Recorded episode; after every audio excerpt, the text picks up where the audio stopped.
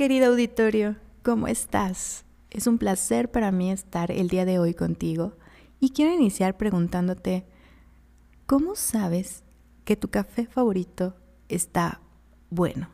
¿Cómo identificamos que la sopita de fideos con pollo que nos acaban de servir, cuando la probamos sabemos que la hizo nuestra persona especial sin que nos digan que la hizo nuestra persona especial?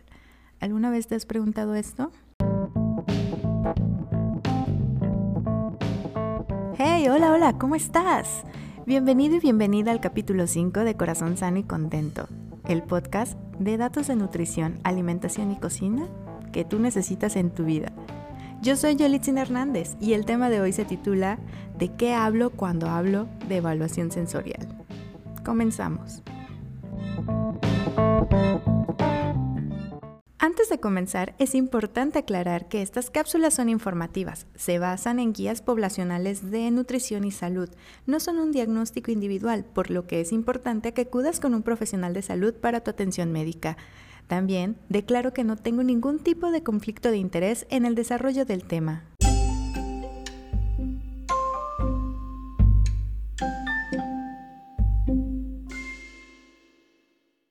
A la hora de comer vamos a elegir qué nos gusta y qué no nos gusta. En un ámbito más riguroso o científico, esto se va a llamar evaluación sensorial o evaluación organoléptica. Es un análisis profesional de corte científico, debido a la metodología que se desarrolla para determinar las cualidades sensoriales y organolépticas de los alimentos, o sea, sus descripciones. Sin embargo, esta actividad la realizamos todos todos los días. Y también podemos desarrollar o pulir nuestras habilidades para usarlas a nuestro favor y desarrollar un paladar envidiable que nos ofrezca beneficios tanto culturales, nutrimentales y sobre todo de satisfacción propia.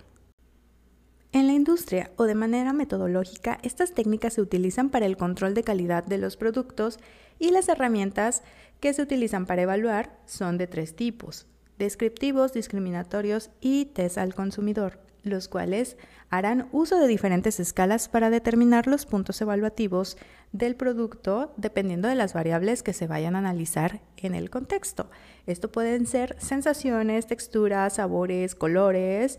Bueno, vamos a definir si el alimento o el producto que nos están ofreciendo saca un 10 o quizás tiene algunas ventanas de oportunidad tendrán que reanalizarse en el laboratorio. El analizar si un producto nos gusta o no lo hacemos en todas las comidas, sin embargo, no ponemos la atención necesaria para determinar qué cosas nos gustan de cada alimento o qué cosas exactamente no nos gustan. Quizás tiene un sabor amargo, pero lo confundimos con ácido o quizás la textura está como más chiclosa de lo normal y no sabemos. Y esto es porque no ponemos atención a lo que estamos comiendo. Por lo general, siempre comemos con distractores o comemos sin tiempo, sin preocuparnos exactamente de lo que estamos comiendo. Es por eso que voy a evocar una frase de San Agustín que dice así, a partir de las realidades sensibles, abrir primero los ojos y los sentidos al mundo, antes que enseñar su signo, su nombre, hacer que el nombre se enriquezca por la apertura de su ser, por el contacto con las cosas y no por el acervo de las palabras que no aumentan en nada su capacidad cognitiva. Esto claramente es un llamado a cultivar la curiosidad a través de los sentidos, para que nosotros mismos crezcamos y disfrutemos de los alimentos que todos los días vamos a consumir y nos van a nutrir y nos van a mantener sanos. Ahora, hablar de los sentidos siempre va a llevar un proceso fisiológico de recepción y reconocimiento de sensaciones y estímulos que se van a procesar a través de la vista, el oído, el olfato, el gusto y el tacto, o la situación en general del propio cuerpo en el ambiente. Estos estímulos se clasifican eh, como mecánicos, térmicos, luminosos, acústicos, químicos, eléctricos o de apariencia visual. Por ejemplo, la apariencia visual o consistencia visual será percibida a través del sentido de la vista, o sea, de los ojitos. Estos órganos son los encargados de identificar las propiedades sensoriales externas de los productos, como color, forma, superficie, tamaño, brillo, uniformidad y textura. Y también a lo largo de nuestra vida hemos asociado algunas características a percepciones debido a situaciones, sabores, creencias, experiencias que hemos tenido previamente y que dan origen a una idea sobre su relación. Ejemplo, si vemos una manzana verde, automáticamente sabemos o pensamos que va a ser ácida. Y a veces hay chef o hay personas que van a jugar con estos sentidos y nos van a presentar algo de color verde y wow, va a ser de otro sabor completamente diferente. Quizás pique, quizás no sea tan liso como esperábamos y no esté grumoso. En fin, la imaginación no tiene límite. Por otro lado, el sentido del olfato, el cual desarrollamos desde pequeños, primero para alimentarnos y también para reconocer a nuestra mamá o cuidador principal, Permite detectar sustancias volátiles que penetrarán por nuestras fosas nasales para llegar a nuestras células olfatorias que transmiten un impulso nervioso al bulbo olfatorio. Y de ahí a los centros olfatorios de la corteza cerebral, donde se aprecia, se va a interpretar y a memorizar tanto olores como aromas. El aroma y el olor quizás son como hermanitos, son propios de la misma familia porque son identificados por el sentido del olfato. Sin embargo, tienen características totalmente diferentes. Por ejemplo, el olor van a ser todas aquellas sustancias volátiles que encontremos en el ambiente. Y en el ambiente vamos a encontrar algunos gases como el nitrógeno, oxígeno, carbono, dióxido de carbono, que se evaporan con ayuda del agua, y bueno, estos olores se van a combinar y van a estar presentes donde se encuentre el individuo. Así como cualquier otra materia, como quizás el humo del cigarro, la contaminación, los polvos o otras sustancias que pudieran afectar lo que estamos oliendo. A diferencia de los aromas, los aromas serán aquellas sustancias que podamos identificar dentro de la cavidad bucal con ayuda de la respiración, o sea, dentro de nuestro cuerpo.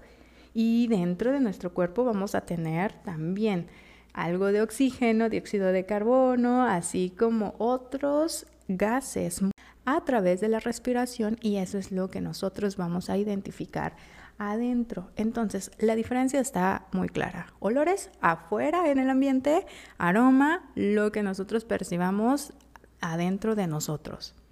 Y entonces el olor va a cambiar demasiado de cuando lo olemos afuera, por ejemplo, el aroma a durazno, cuando tomamos un vino y tenemos que hacer este movimiento retronasal para identificar las notas aromáticas. El siguiente sentido es el sentido del gusto. Y aquí por lo general siempre se trata a la lengua como si fuera el único órgano funcional en este sentido.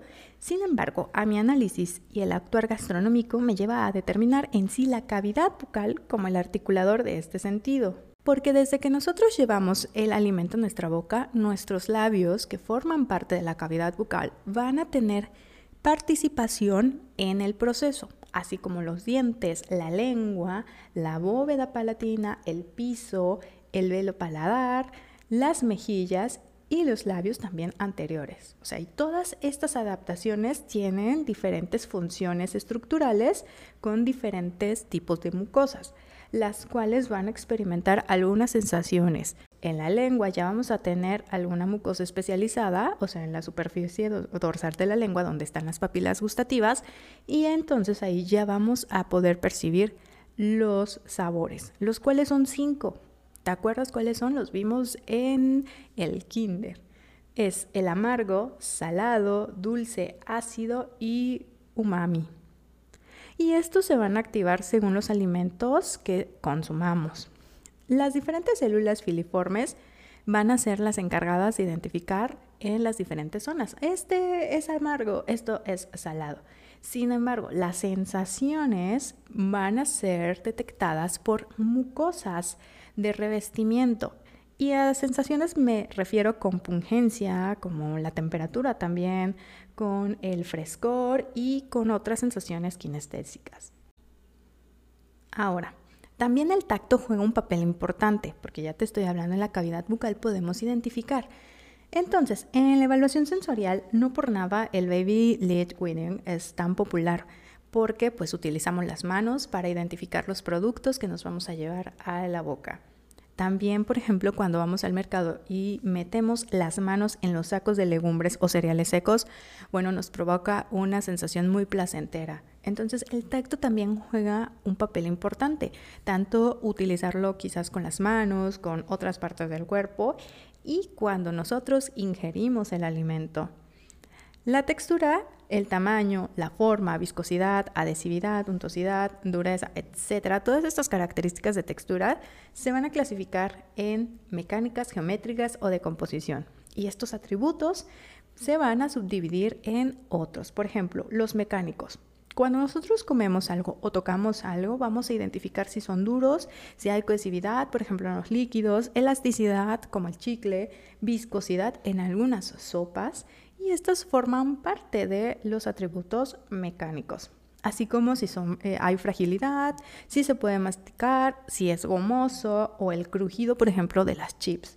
En cambio, hablamos de atributos mecánicos cuando están relacionados con la forma y orientación de las partículas del alimento. Por ejemplo, si es fibroso como el apio, si es granuloso, si hay cristalinidad en los caramelos, si el bizcocho es esponjoso, si hay tersura o aspereza.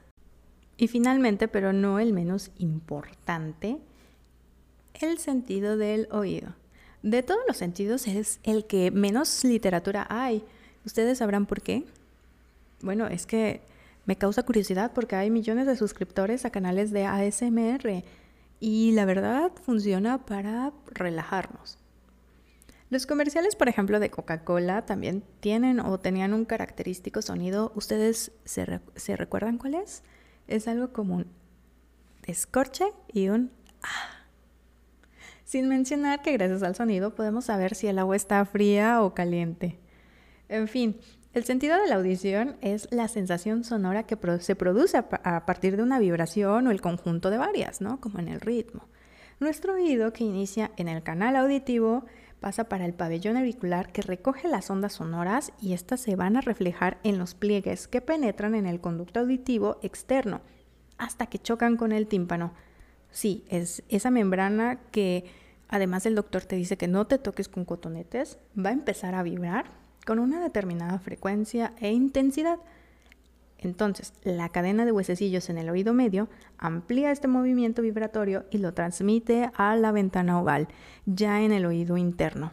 Y es aquí donde la energía mecánica de las ondas sonoras se transforma en energía eléctrica gracias, gracias a que las fibras del nervio auditivo estimulan el órgano de Corti, ubicado en el caracol, y transmite la sensación auditiva al cerebro. Este es el sentido más olvidado, pero que más me gusta, porque por ejemplo cuando cocinas algo, con el oído puedes saber si ya está en su punto, por ejemplo, el agua al, a, hervor o si la fritura se está haciendo de manera correcta o cuando torrificas semillas o nueces. También, no sé si se acuerdan que hay una escena en Ratatouille donde este, dividen un pan a la mitad y cruje, ¿no? También cuando escuchamos cómo se cascan los huevos y se van batiendo para quizás blanquearlos o hacer un merengue. Y también cómo olvidar el pop de las palomitas. La verdad, todos estos son sonidos que nos enchinan la piel. Y cuando no manejamos las artes del sazón, este sentido nos permite que al menos nos diga si el alimento ya está cocido y no vamos a morir por, por comerlo crudo. Bueno, tanto es así que me gusta que por eso estoy haciendo un podcast, que no. Bueno, todas estas actividades son las que hacen los sentidos, pero a veces estos sentidos van a jugar en equipo porque no son individualistas y quizás podemos cometer algunos errores en la identificación de sensaciones, olores, texturas, etc. Por lo cual, en la evaluación sensorial se deben de evitar estos errores que se han identificado como error de expectación. Por ejemplo, cuando esperamos que el producto deba saber algo porque así lo creemos o lo hemos visto antes. Quizás por error de estímulo, querer responder correctamente a las preguntas que nos hagan o el cuestionario que nos den. Error lógico, asociar la propiedad con el producto, como ya les había mencionado, que a veces juegan con nosotros y más en la cocina tecnoemocional. El efecto del halo tratar de evaluar más de una propiedad, o sea, nos sirven quizás una bebida y queremos evaluar todo al mismo tiempo. Primero nos tenemos que enfocar en una propiedad y después en otra o en las que nos vayan pidiendo. Sugestión, influencia de otros jueces. Es como cuando hacíamos nuestro examen, que veíamos que la chica que siempre sacaba 10 todavía no ha acabado el examen y nosotros ya lo acabamos y decimos, ay, creo que me falta algo porque ella no lo ha acabado. Algo así pudiera ser.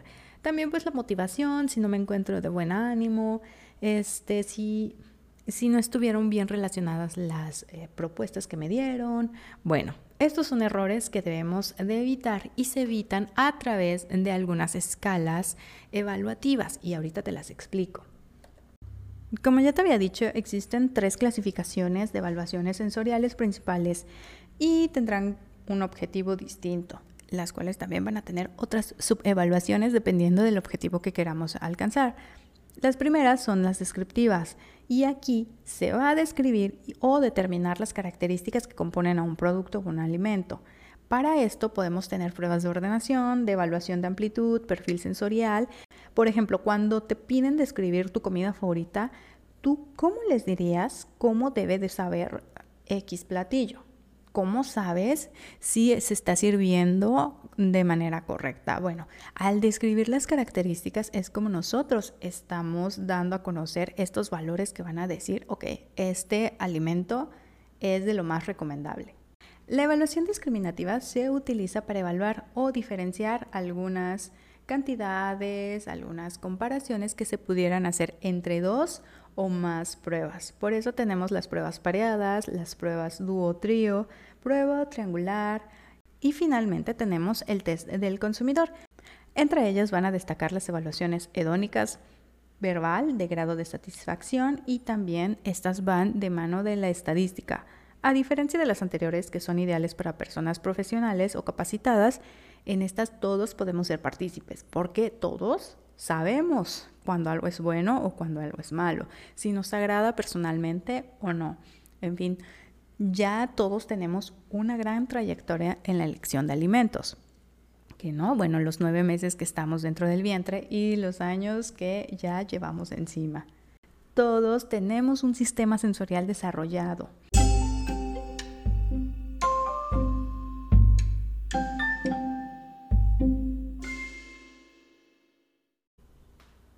Llegados a este punto, es importante hacer un resumen y aclarar el por qué la evaluación sensorial es importante en temas de nutrición.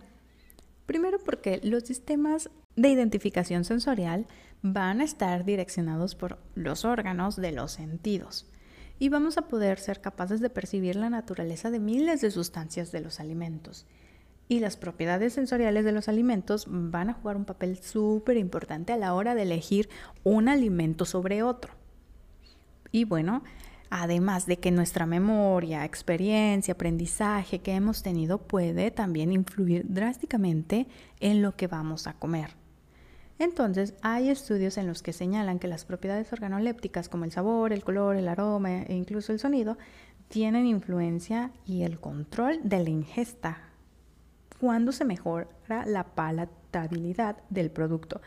Esto quiere decir que, por ejemplo, en el caso de los ultraprocesados, que son alimentos muy ricos al sabor, muy ricos, eh, de textura atractiva, bueno, los vamos a preferir por sobre un apio o por un brócoli o, eh, o un pan simple. El azúcar tiene mejor sabor, memoria y experiencias que también quizás un pedazo de queso o panela. Entonces, cuando nosotros ponemos nuestros sentidos a trabajar en las diferentes experiencias que tenemos al consumir un, alimento, podemos ponerlos a favor de una experiencia positiva y educar nuestros sentidos para que identifiquen las moléculas, los aromas y las texturas que provienen de alimentos que no han sido tan procesados como los ultraprocesados y así podamos encontrar una satisfacción y una experiencia agradable al degustarlos. Esto es como una estrategia para promover o limitar el consumo de ciertos alimentos y ya vimos que en casos de enfermedad debemos evitar algunos alimentos y consumir algunos otros. También es importante señalar que nuestro estado de salud va a jugar ya sea de manera positiva o negativa en la identificación de estas sensaciones. Ejemplo, cuando nos enfermamos quizás no podamos estar al 100 para poder discernir un olor de una textura. En el caso, por ejemplo, del COVID, donde las personas no podían identificar eh, ni olores, ni aromas, ni sabores. Hay otras cuestiones en las cuales naturalmente vamos a estar sobrepasados por aromas y no los vamos a poder identificar. Y va a haber otras situaciones en las cuales pues no tampoco podamos ver eh, la textura o sentir apropiadamente el alimento. Es por eso que mientras gocemos de salud, podamos sacarle provecho a las habilidades, disfrutar de los alimentos, tomarnos el tiempo, probar un bocado pequeño tratar de pasarlo por la boca y pasarlo por la garganta para que podamos nutrirnos de manera más consciente y creamos así una experiencia más significativa mejorando nuestra relación con los alimentos. Y entonces vamos a tener un paladar envidiable. Entonces, vamos a practicar con cada sándwich que hagamos para que ese momento llegue y podamos disfrutar y digamos, esta ha sido una muy buena experiencia.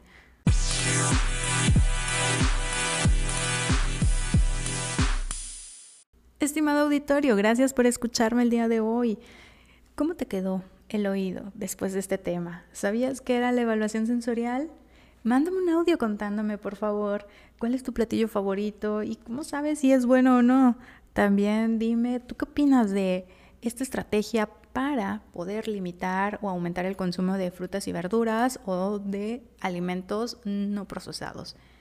Bueno, si llegaste hasta acá, muchas gracias. Hasta aquí hemos llegado el día de hoy. Me despido sin antes invitarlos a la siguiente cápsula. En la descripción vas a encontrar información del tema y enlaces de interés. No olvides tomar suficiente agua natural, hacer 150 minutos de ejercicio a la semana y sonreír. Nos vemos, o más bien nos escuchamos en el próximo episodio.